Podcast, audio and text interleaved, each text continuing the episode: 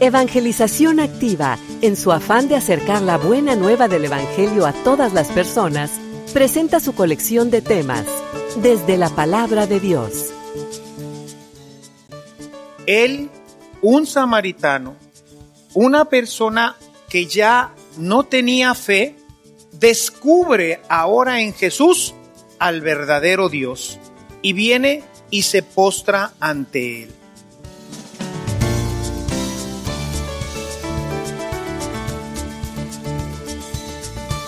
Este servicio te llega gracias a la aportación económica de nuestros suscriptores. Ayúdanos tú también a mantener este servicio activo. Participa con tu donativo y sigue escuchando estas enseñanzas.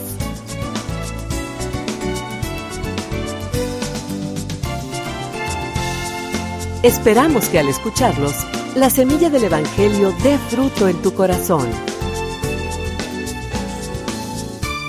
Con ustedes, el Padre Ernesto María Caro.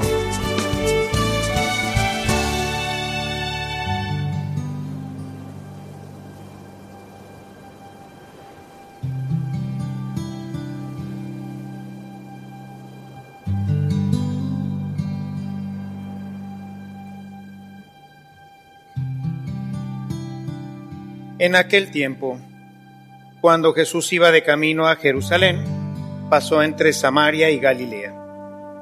Estaba cerca de un pueblo cuando le salieron al encuentro diez leprosos, los cuales se detuvieron a lo lejos y a gritos le decían, Jesús, Maestro, ten compasión de nosotros. Al verlos, Jesús les dijo, vayan a presentarse a los sacerdotes. Mientras iban de camino quedaron limpios de la lepra. Uno de ellos, al ver que estaba curado, regresó alabando a Dios en voz alta, se postró a los pies de Jesús y le dio gracias. Ese era un samaritano. Entonces dijo Jesús, ¿no eran diez los que quedaron limpios? ¿Dónde están los otros nueve? No ha habido nadie fuera de este extranjero que volviera para dar gloria a Dios.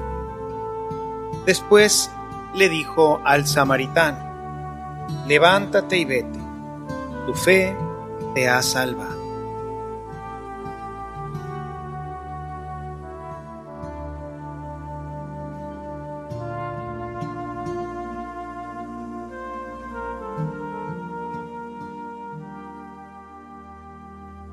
El Evangelio que escuchamos el día de hoy, de manera ordinaria se orienta al tema de la acción de gracias, este extranjero que regresa a darle gracias a Dios. Sin embargo, Jesús no dice, no refiere el tema de la acción de gracias, sino de darle gloria a Dios. Y esto ya nos perfila sobre un objetivo diferente del evangelista. El evangelista realmente no quiere subrayar el hecho de la acción de gracias. Esto lo hemos ya tratado bastante, hay suficiente material ahí en la página para tratar el tema del agradecimiento, de la acción de gracias, pero hemos estado tratando durante estos últimos tiempos de ir más en profundidad, tratar de hacer una hermenéutica un poquito más clara y más profunda para poder extraer mejor el contenido del mensaje. Y entre más adentro vamos y mejor hacemos nuestra exégesis, vamos obteniendo una visión mucho más clara, particularmente de lo que el evangelista quería comunicarnos, que sabemos que esto pues está movido por el Espíritu y es finalmente la palabra que tiene que transformar nuestra vida. El liturgista, que conoce bien el texto, ha propuesto como primer lectura este capítulo 5 de Reyes, en donde nos presentan este tema de Naamán, un sirio está enfermo de lepra y que va a buscar a este hombre de Dios, Eliseo, para que lo sane. Si se fijan, el liturgista claramente descubre, por un lado, que hay un extranjero y ese extranjero tiene lepra. Y lo hace coordinar con este tema que hoy vemos en el Evangelio de Lucas. Para poder comprender con mejor claridad de qué se trata el tema de hoy, quisiera que fuéramos y revisáramos de nuevo con un poquito más de detenimiento el pasaje del texto de Reyes. Segunda de Reyes, en el capítulo 5. Les recomiendo, para tener la visión más clara, leer todo el capítulo 5. Aquí el liturgista nos ha compactado todo el proceso del capítulo 5. Todo lo demás lo compacta y hace un pequeño sumario, que es el que hemos leído, donde nos dice que pues este Naamán, que estaba enfermo de lepra, fue a ver a Eliseo. Eliseo le pide que vaya a bañarse siete veces al río Jordán. Naamán en principio no quiere, sus siervos lo convencen de que vaya.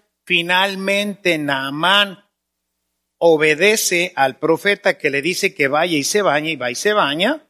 Y cuando sale de bañarse en su séptima ocasión, él está con su piel nuevecita, dice como la de un niño.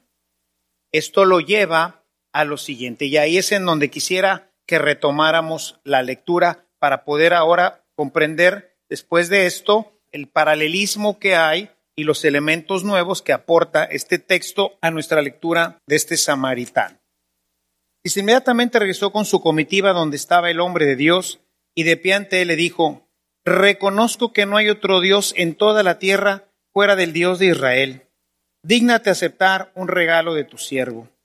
Eliseo le dijo, vive el Señor a quien sirvo, que no tomaré nada. Y por más que insistió en que aceptara algo, lo rehusó. Naamán le dijo, de acuerdo, pero permíteme que me den la tierra que pueda encargar un par de mulas, porque tu siervo no ofrecerá ya holocaustos y sacrificios a otros dioses fuera del Señor. Para Naamán empieza una nueva vida. Va a regresar a su casa. Pero a partir de ese momento no tendrá más dioses. El único Dios al que él ahora reconocerá como auténtico, como verdadero, es al Dios de Israel. Y se lleva un poco de tierra para construirle un altar, signo de un cambio completo en su vida. ¿Qué es lo que ha operado este cambio en su vida? Lo ha operado el obedecer a Dios. En ese obedecer a Dios, Él ha recuperado completamente la salud. Y aquí es importante notar lo siguiente. Un enfermo de lepra de manera ordinaria, podríamos decir que era un muerto en vida. Se iba pudriendo poco a poco y finalmente pues moría su carne se iba pudriendo, por eso tenía que vivir lejos de todo el resto de la sociedad. Habría mucho que decir sobre esto. He predicado también sobre el tema de la lepra, pero aquí no me interesa detenerme tanto en esto. Era un muerto ya. Y si no estaba muerto físicamente, pues estaba muerto para la sociedad, estaba aislado de la gente y pues más pronto o más temprano se moriría. Es decir, una persona que era sanada de la lepra, cosa que solamente un milagro hacía porque no había cura, una persona que recibía este don empezaba de nuevo a vivir. Era una nueva vida. Naamán comprende esto y comprende que esta nueva vida se le está dando precisamente el Dios de Israel. Con esto como telón de fondo ya desde el Antiguo Testamento, podemos ahora comprender con mayor claridad el texto de San Lucas. Estamos leyendo el capítulo 17. Y aquí tendríamos que hacer también algunas aclaraciones hermenéuticas para poder comprender un poquito de qué estamos hablando. ¿Quiénes son los samaritanos? La ciudad de Samaria pertenecía a lo que se conoce como el reino del norte el reino del norte fue destruido completamente por los asirios. Y una de las prácticas que tenían en aquel tiempo para evitar que se volvieran a organizar y luego les hicieran la guerra nuevamente a los enemigos era, por un lado, extraer una parte del pueblo, una buena parte del pueblo, generalmente se iban a los intelectuales, a los líderes, etcétera, los sacaban, los deportaban y se los llevaban sea a su capital, a su ciudad o si no a sus ciudades. Pero no solamente hacían eso, sino que además les importaban gente de las otras ciudades, de tal manera que importarían gente de todas sus conquistas y llevarían una buena cantidad a ese lugar, de tal manera que ahora entrara la confusión de la fe, porque como todos los pueblos antiguos, y pues hasta, creo que hasta épocas recientes, el tema de la unidad es la fe. Si México hoy está completamente dividido y se continúa buscando su división, lo que lo fragmenta es que ya no tenemos una sola fe. Y los pocos que a lo mejor quedan con la fe católica, con la fe cristiana, están muy contaminados o estamos muy contaminados de manera que no hay forma de que haya cohesión, porque todos los demás elementos es difícil que permanezcan en el tiempo. Por eso los pueblos antiguos, sobre todo lo primero que hacían, y será el problema principal de Israel con los pueblos que lo conquistan, es que el rey quiere que se adopte la religión de ellos. Israel siempre lo va a rechazar. Había otros que, pues bueno, esta religión igual que otra, ¿no?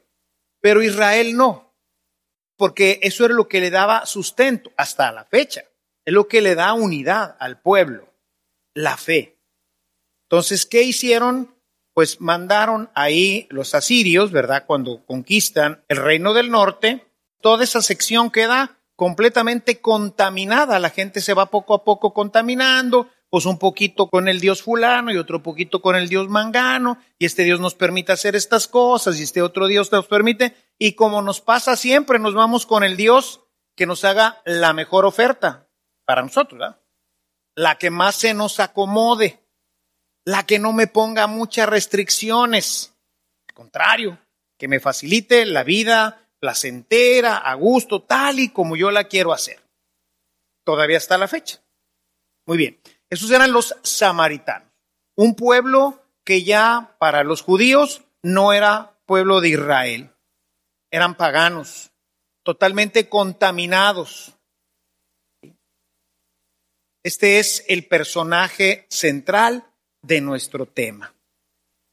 Es importante esto porque el evangelista hace la clarísima referencia, dice, y este era un samaritano. Este samaritano, igual que Naamán, está enfermo de lepra. Anda con otros diez. Cuando la gente se enfermaba de lepra y la lepra era mortal, pues ya era lo mismo andar con quien sea, ¿verdad? De Tin Marín, de Dopingüe, Cucaramácara, Títere fue. Ya. El resultado va a ser lo mismo, como quiera nos vamos a morir, entonces ya ahí se perdía un poquito toda esta visión y entonces pues seguramente andaba con judíos. El comentario exegético que leía decía que lo más seguro es que los otros nueve eran judíos y que él era el único samaritano en ese grupito de leprosos.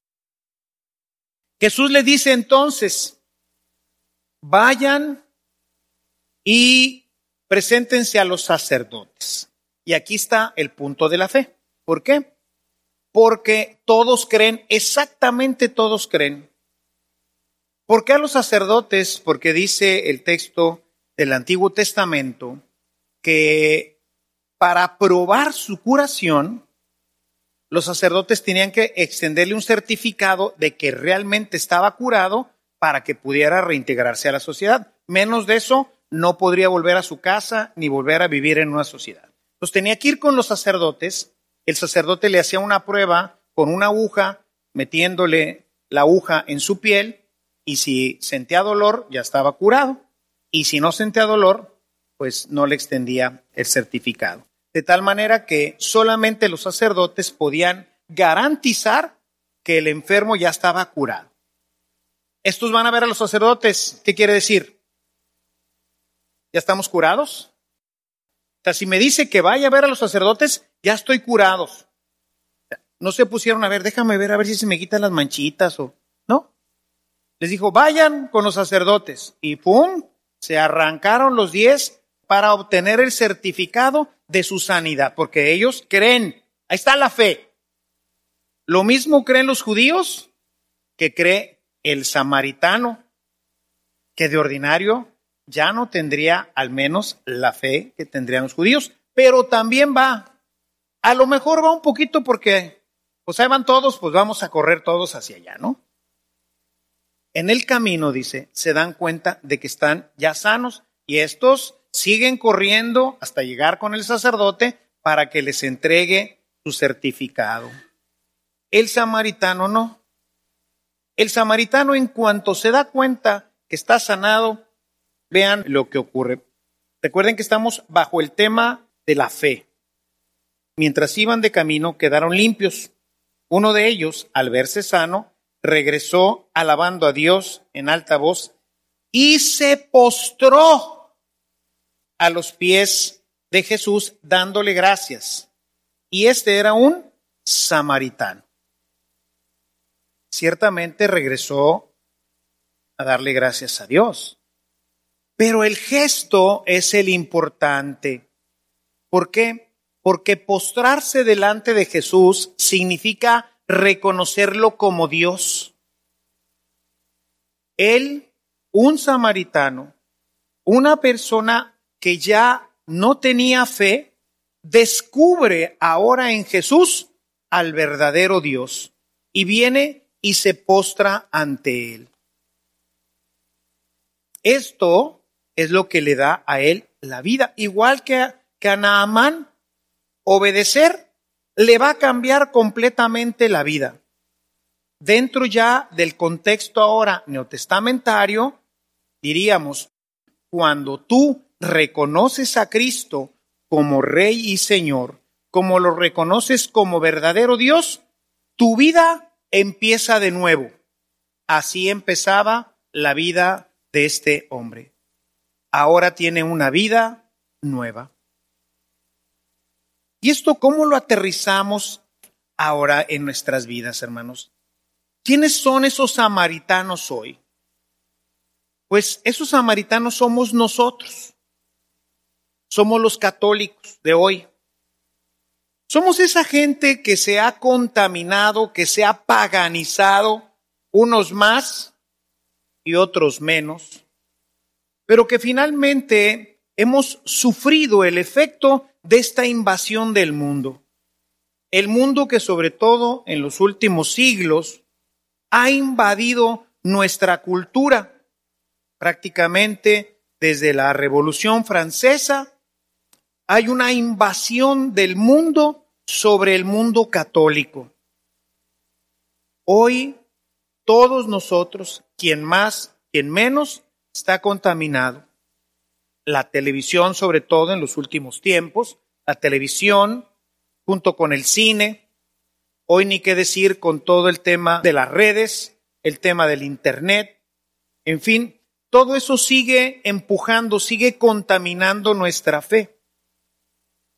Si hiciéramos un análisis honesto, podríamos encontrar en nuestra vida muchos elementos que ya contrastan gravemente con la doctrina de Jesús. En algunas ocasiones he comentado con ustedes qué pensaría un cristiano del siglo primero, primeros siglos.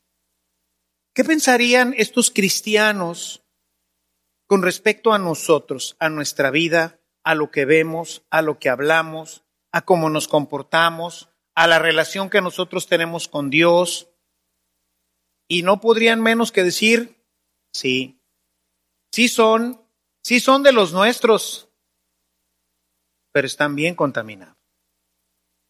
Al punto de que algunos serían irreconocibles y tendrían que considerarse como lo consideraban los judíos a los samaritanos como verdaderos paganos. El Papa Benedicto XVI describe al católico que no viene ni a misa, que no se confiesa. El católico sacramentalizado solamente recibió su bautismo, que fue a la confirmación, primera comunión, etcétera. Él lo describe como un neopagano. Es decir, es un cristiano, es un bautizado, pero que está completamente alejado de Dios. No tiene ninguna referencia con él. Es un auténtico pagano. Desde ahí tendríamos que hacer una gradación, ¿verdad?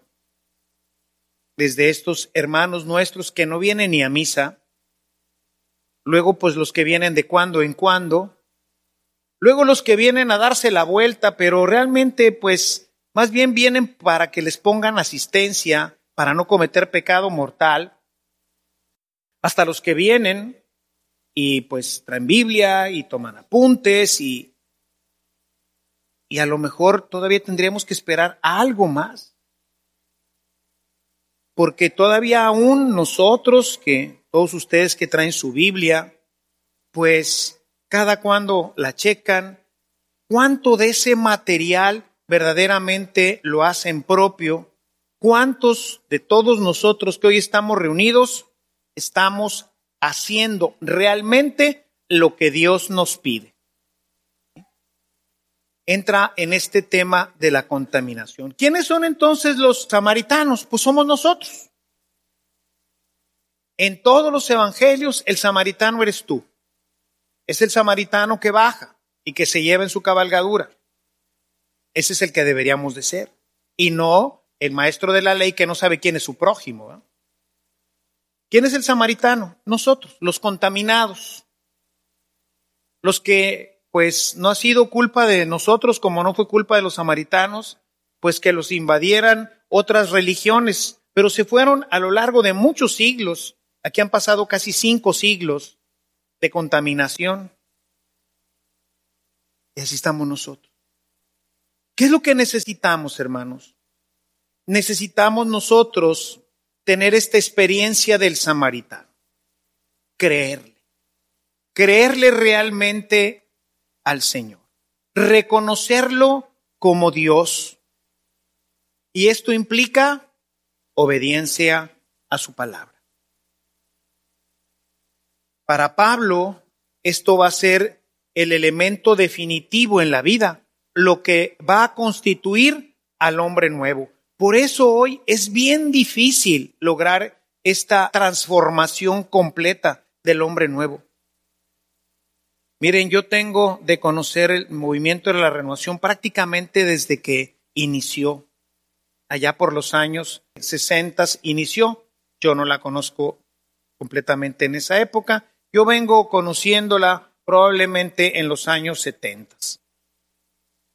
Desde ahí he conocido muchísimo el movimiento de renovación. Llegó a ser un movimiento que movía a las multitudes. La gente había encontrado en el movimiento de renovación carismática, había encontrado a Jesús como el leproso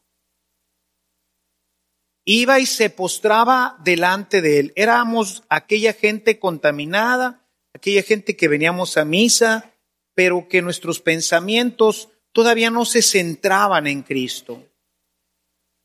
Se llenaban los estadios, había una proliferación de grupos en las casas porque al tiempo estaba pues prácticamente prohibido esta expresión de la fe, etc. Han pasado 50 años. ¿Dónde están esos hombres nuevos? ¿Dónde está la gente que llenaba los estadios aquí en Monterrey? Que se expandía en las colonias, escondido en las casas, lugares de oración. ¿Dónde están? Cuando pusimos la asamblea en la tarde, que es una asamblea prácticamente carismática, pues yo pensé, va a estar siempre llenísima. No. Vinieron la primera vez a ver de qué se trataba. ¿Dónde está el hombre nuevo? Para ser un hombre nuevo, nos refiere la escritura que hay que tener fe. Pero esa fe tiene que traducirse en una obediencia clara a la palabra de Dios y como digo siempre, ahí se enfrió el cliente. A la hora que se trata de obedecer la palabra, ay Carlitos, ahí sí ya empezamos con problemas. Vayan a presentarse a los sacerdotes. En caliente fueron. Había fe y obediencia. Y esta fe y obediencia dio como resultado la vida nueva. Este hombre empieza una vida nueva. Ha sido sanado de su lepra y a partir de ese momento empieza una vida nueva. Ahora, ¿qué tiene que hacer? Mantenerse ahí. Ahora tiene que mantener su adhesión a la palabra de Dios. Quiero que vean este pasaje, me parece que también viene a ilustrarnos muy bien este tema. Vamos a ver Lucas capítulo 5, en el verso 4. Jesús está escogiendo sus primeros discípulos. Se le ha juntado mucha gente. Llega Pedro en su barca, que viene de pescar toda la noche. Verso 4. Cuando terminó de hablar, dijo a Simón, rema hacia adentro del lago y echa las redes para pescar. Simón respondió, Maestro, estuvimos toda la noche intentando pescar, sin conseguir nada. Ojo, pero porque tú lo dices, echaré la red. Lo hicieron y capturaron una gran cantidad de peces. Como las redes se rompían, hicieron señas a sus compañeros de la otra barca para que vinieran a ayudarlos. Vinieron y llenaron tanto las dos barcas que casi se hundían. Al ver esto, Simón Pedro se postró a los pies de Jesús, mismo signo que el samaritano. Se postró a los pies de Jesús diciendo, apártate de mí, que soy un pecador. Aquí se introduce un elemento nuevo. Reconocerse pecador. Reconocerse leproso. Reconocerse en proceso de muerte. Reconocerse infeliz Mientras no pasamos por este proceso, la gente piensa que está bien, que no necesita mayor conversión, que no necesita mayor obediencia a la palabra de Dios, porque así como está, está bien. El leproso sabe que se va a morir. Le quedan pocos meses quizás de vida. Un leproso se va a morir. Un pecador cree que no pero se va a morir. Vive la misma experiencia que el leproso, nada más que la vive en el corazón. Su corazón se pudre continuamente. Y el hedor de esa pudrición es precisamente la angustia, el temor, el miedo, la inseguridad, la falta de confianza, en fin. El corazón se pudre también y huele. Y la gente que vive junto a nosotros se da cuenta de nuestras inseguridades, de nuestro mal carácter, de nuestra fragilidad, de todo lo que produce un corazón que no está sano.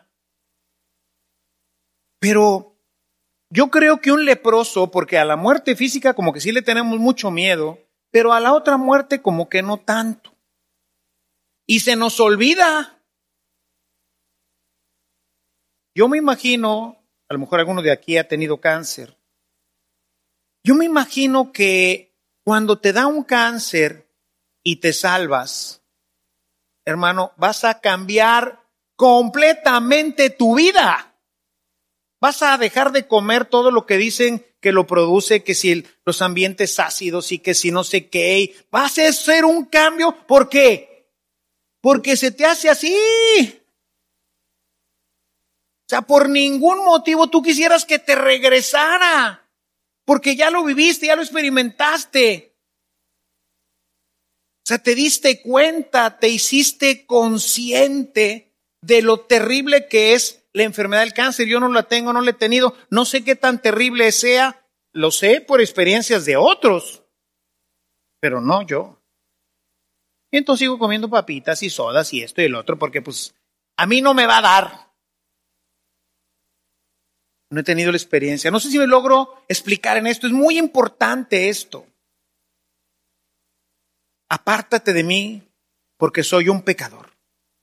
Soy un leproso y me voy a morir. Pero Jesús no quiere que el hombre muera. Quiere que tenga una vida nueva. Quiere quitarle la lepra, pero necesita que te mantengas ahí.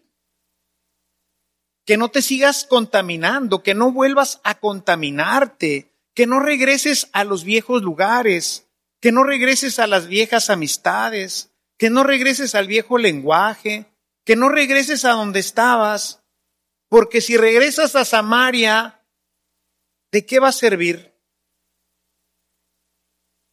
El renovado regresó al mundo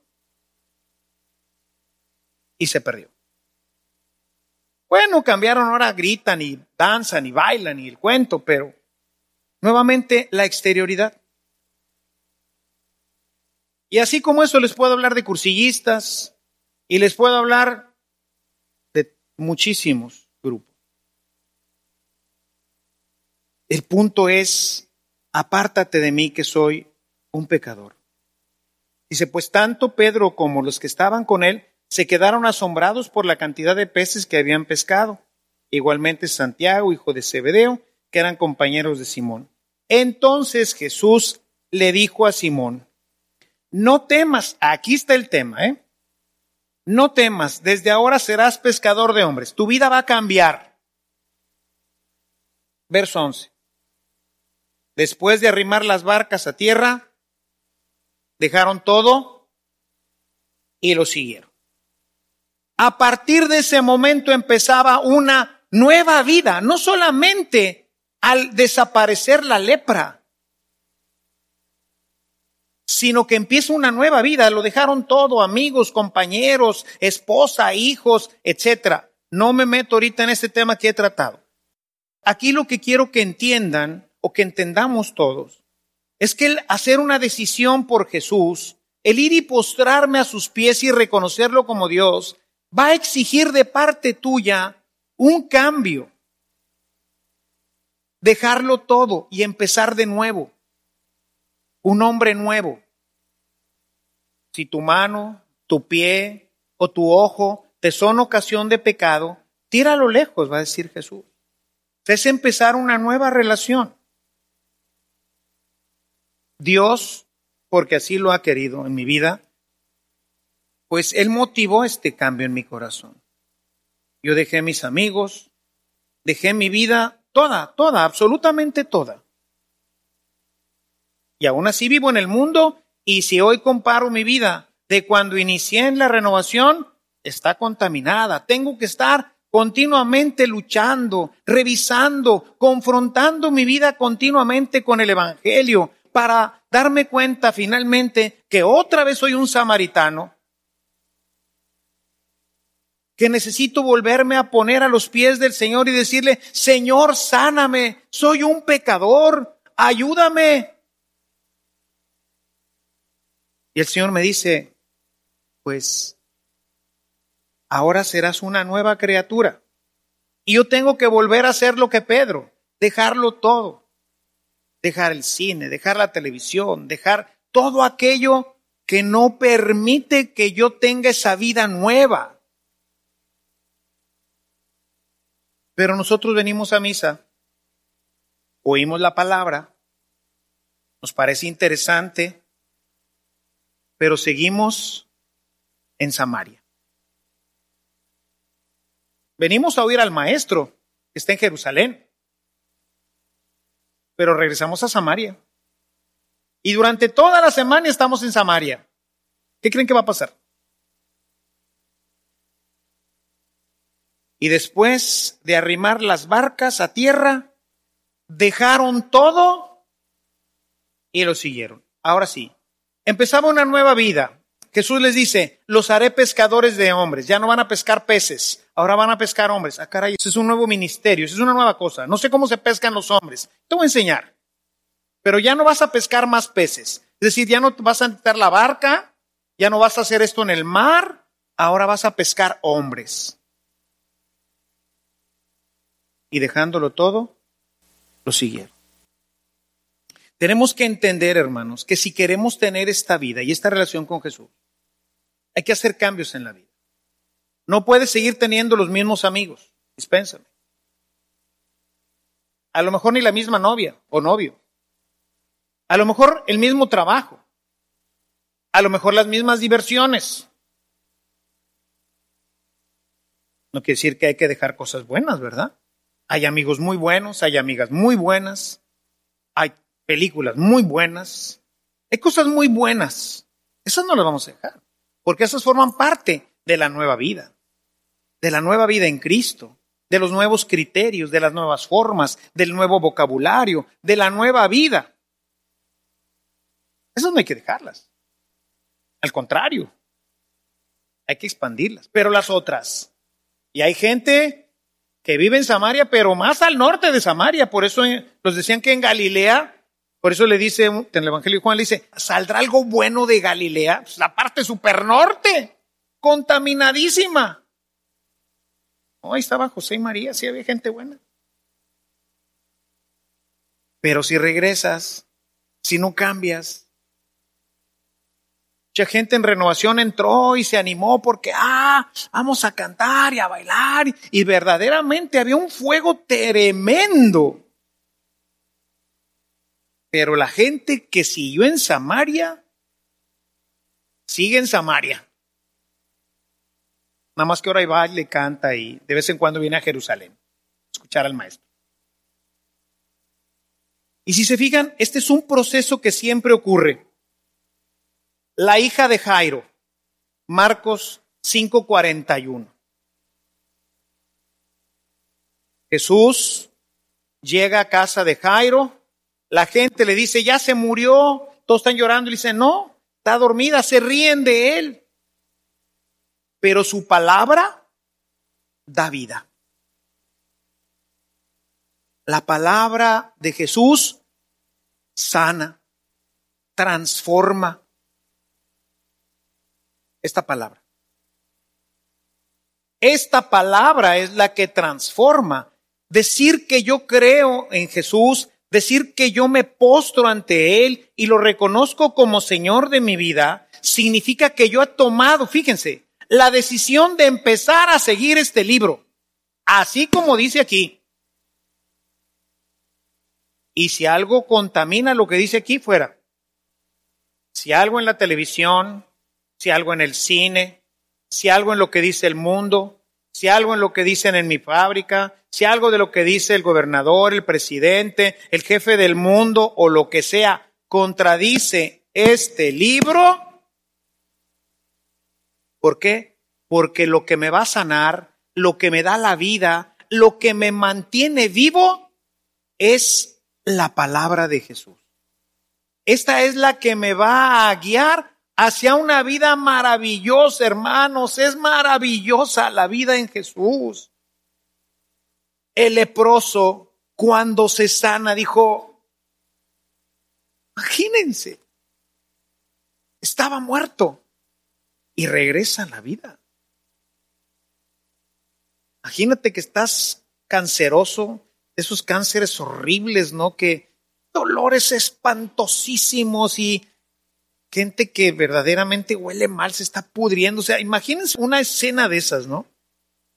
Y de un día para otro, amaneces, ya no huele mal, no te duele nada, te paras de un salto de la cama y dices, ¿qué es esto? Esa es la experiencia de la vida nueva. Volviste a nacer. Naciste de verdad, ahora sí. Ahora vas a valorar todo. El cacahuate que te comas, ¿verdad? El agua que bebas, ya no podías ni beber agua. Ahora tu próximo vasito de agua te vas a ver a gloria, ¿verdad? Tu primer comida. Aquí te vas a ver, wow, ¿qué es esto? ¿Por qué nunca tuve esta experiencia en la boca en mi vida? Si había tomado tanta agua y había comido tantas veces esto, ¿y por qué ahora me sabe a gloria? Porque ahora empiezas una nueva vida, donde todo se valora, donde todo se aprecia, donde todo es hermoso. Ahora, ¿cómo vas a ver a tu esposa, a tus hijos, a tus padres, cuando te están dando la oportunidad de regresar al amor, la nueva vida. Pero parecería que no la hemos vivido así. El que la ha vivido así, ¿quién se regresaría a la cama otra vez? La invitación, como ven, si es al agradecimiento, ¿verdad? Debemos de ser agradecidos siempre. Pero la buena noticia de Jesús hoy es, hermano, te invito a postrarte delante de Jesús y a reconocerme, a reconocer a Jesús como Señor de tu vida, a reconocerlo como el samaritano, como Dios, a reconocerte como Pedro, pecador, necesitado de su gracia, de su amor. A que hoy tomes, como Pedro, Santiago y Juan, la decisión de abandonar tu vieja vida y empezar con Él una nueva experiencia basada en la obediencia a su palabra. Porque te has dado cuenta que esta obediencia es la que te ha dado la nueva vida. Buena noticia, hermanos buena noticia. No importa si tienes dos años, cinco años, cincuenta años, cuarenta años. No sabemos cuántos años tenía el samaritano. Pero una vez que se vio sano, se postró ante él e empezó una nueva vida. Pidamos esto hoy al Señor. Pidamos valorar la nueva vida. Pidámosle al Señor tener este encuentro con Jesús, este encuentro con la palabra, y a partir de ese momento decidirnos con su gracia a mantenernos firmes en ella. Padre, hoy nosotros, este pueblo de leprosos que conoces bien, viene ante ti y te grita y te clama, como los diez leprosos clamaron a tu Hijo en aquella ocasión. Ten compasión de nosotros. Y apelamos a tu gran amor, a tu gran misericordia, Señor, para que hoy a cada uno de nosotros nos des la salud del alma, para que hoy podamos iniciar una nueva vida en Cristo Ayúdanos, Señor, como a este leproso, como a este samaritano. Este samaritano que escuchó la voz de Jesús que le dijo, ve a presentarte a los sacerdotes. Que así como hoy también nosotros, los nuevos samaritanos, los nuevos leprosos, también podamos, hoy que hemos escuchado la voz de Jesús, hacer lo que Él nos pide. Con la certeza de que si lo hacemos, la lepra, la enfermedad espiritual, la vida antigua desaparecerá y comenzaremos una vida nueva. Señor, tú conoces nuestra debilidad. Tú sabes que muchos de nosotros no creemos estar enfermos. Creemos que porque venimos a misa, o porque hemos recibido sacramentos, o porque nos confesamos con frecuencia, la lepra del pecado ya no nos afecta. Sabes que estamos equivocados. Por eso hoy queremos decirte como Pedro, Señor, ten misericordia porque somos pecadores. Queremos seguirte pero necesitamos que hoy nos des la fuerza como se la diste a Pedro, a Santiago y Juan, para dejar todo aquello que nos contamina, todo aquello que nos corrompe, todo aquello que no permite que podamos obtener esta nueva vida ofrecida por Cristo, para que podamos con tu gracia apartarnos de todo aquello que no está contribuyendo a nuestra vida y como Pedro, Santiago y Juan, dejar nuestras barcas, nuestras viejas costumbres, pensamientos, palabras, amarrados en la orilla del lago y empezar a caminar conforme a la palabra eterna que es Jesucristo tuyo. Todo esto, Señor, que es mucho, pero te lo pedimos porque sin ello y si tú no nos lo concedes no lo podremos hacer y no podremos conocer la vida nueva, la vida eterna. Te lo pedimos en el nombre de Jesús que hoy nos ha hablado, que es tu Hijo y que es Dios, y que vive y reina contigo en la unidad del Espíritu Santo por los siglos de los siglos. Amén.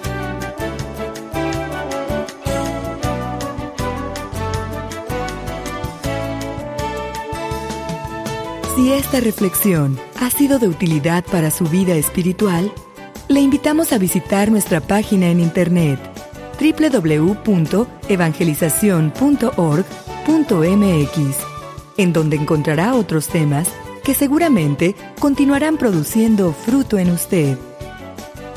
Que la paz de Jesucristo permanezca en usted y toda su familia, y que la ternura de María abrace su corazón.